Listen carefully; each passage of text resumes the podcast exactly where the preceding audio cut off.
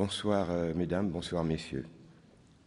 Je m'appelle Henri Bourlan, je suis né le 5 juin 1927 à Paris.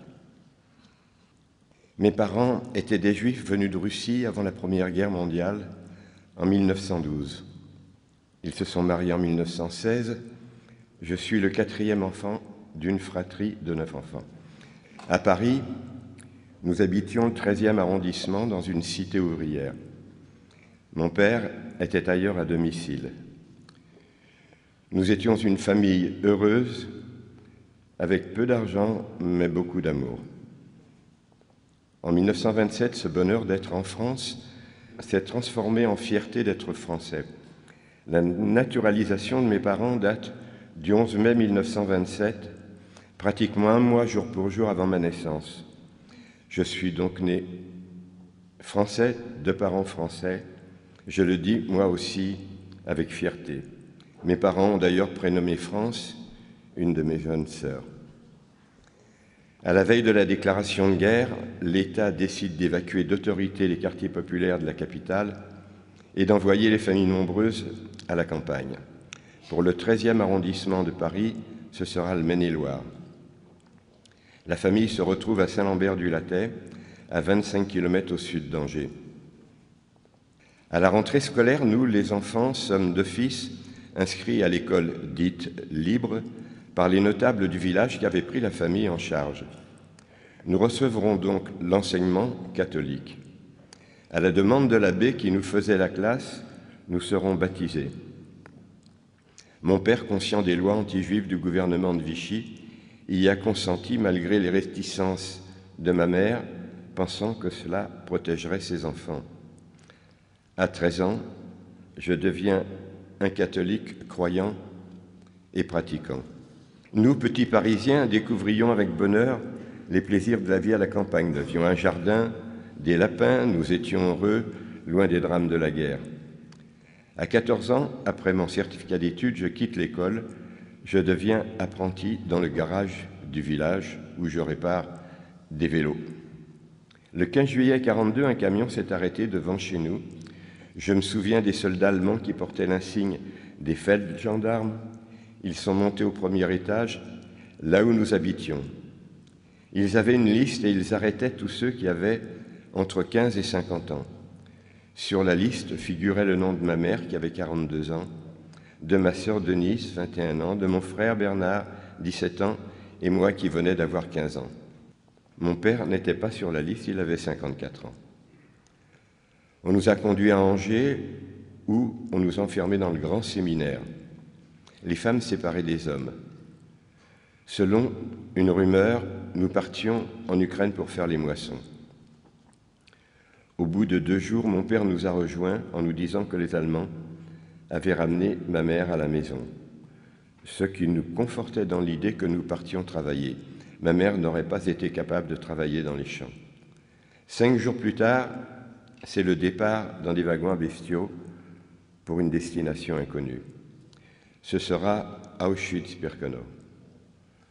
Notre convoi est le huitième parti de France. Nous sommes 824 juifs, dont 430 femmes. 20 personnes survivront, dont seulement deux femmes. Le voyage a duré trois jours et trois nuits. L'arrivée a été pour nous d'une violence inouïe. Pas de gare, pas de quai. Nous étions au milieu de nulle part, dans un champ, dans la boue. C'était la fin des rails. Les portes se sont ouvertes dans les cris et les hurlements dans une langue étrangère.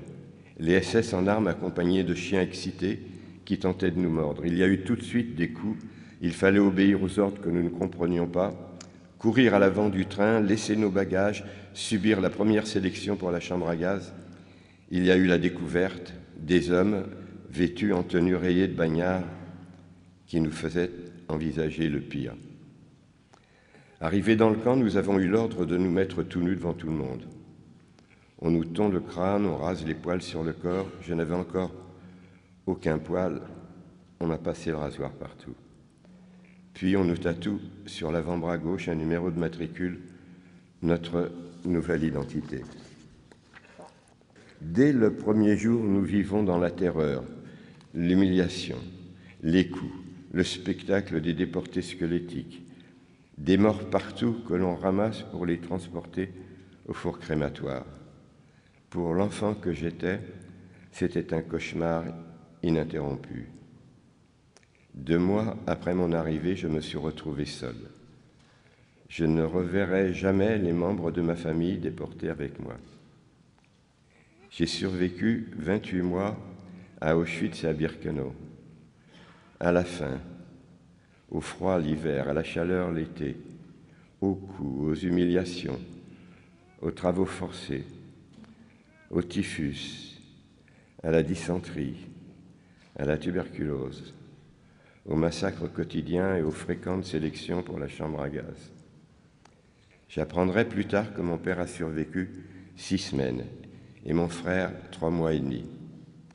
De ma sœur, je n'ai jamais rien su, sauf qu'elle n'est pas revenue.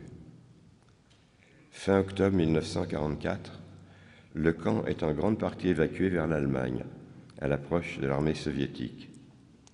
J'ai passé peu de temps dans les camps de Sachsenhausen, puis d'Oranienburg. De mon dernier camp, Ordruf, qui dépendait de Buchenwald, où j'ai passé encore quatre mois et demi, je réussirai à m'évader avec un camarade à la veille de l'arrivée des Américains.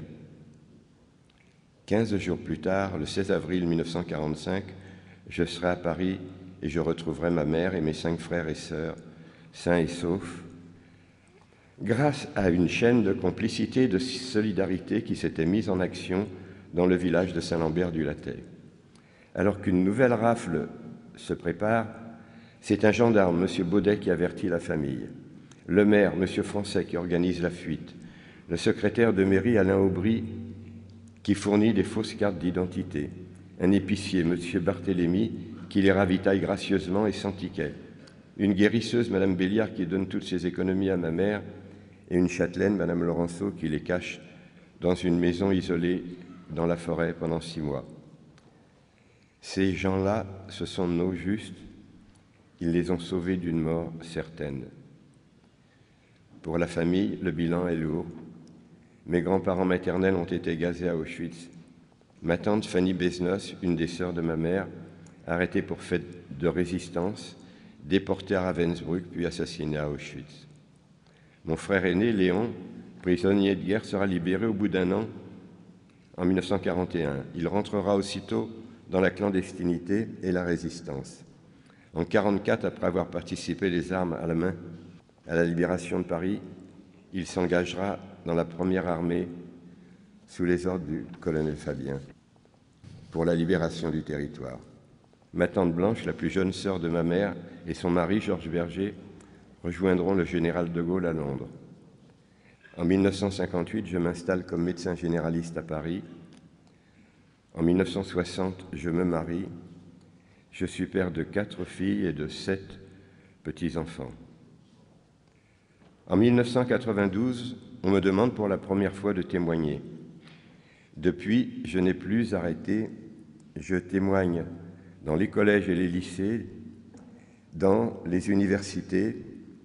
Au mémorial de la Shoah, j'interviens auprès des enseignants français, des enseignants européens, des enseignants ukrainiens, récemment des enseignants marocains. J'interviens devant les policiers français et parfois aussi dans les prisons. J'ai témoigné à Madrid, à Berlin, à Vienne, dans des universités à Montréal et aux États-Unis. On me demande souvent les raisons qui m'ont permis de survivre. Peut-être la foi et la prière. Quand je recevais des coups, je pensais, mon Dieu, pardonnez-leur, ils ne savent pas ce qu'ils font. J'avais envie de vivre, de revoir ma mère.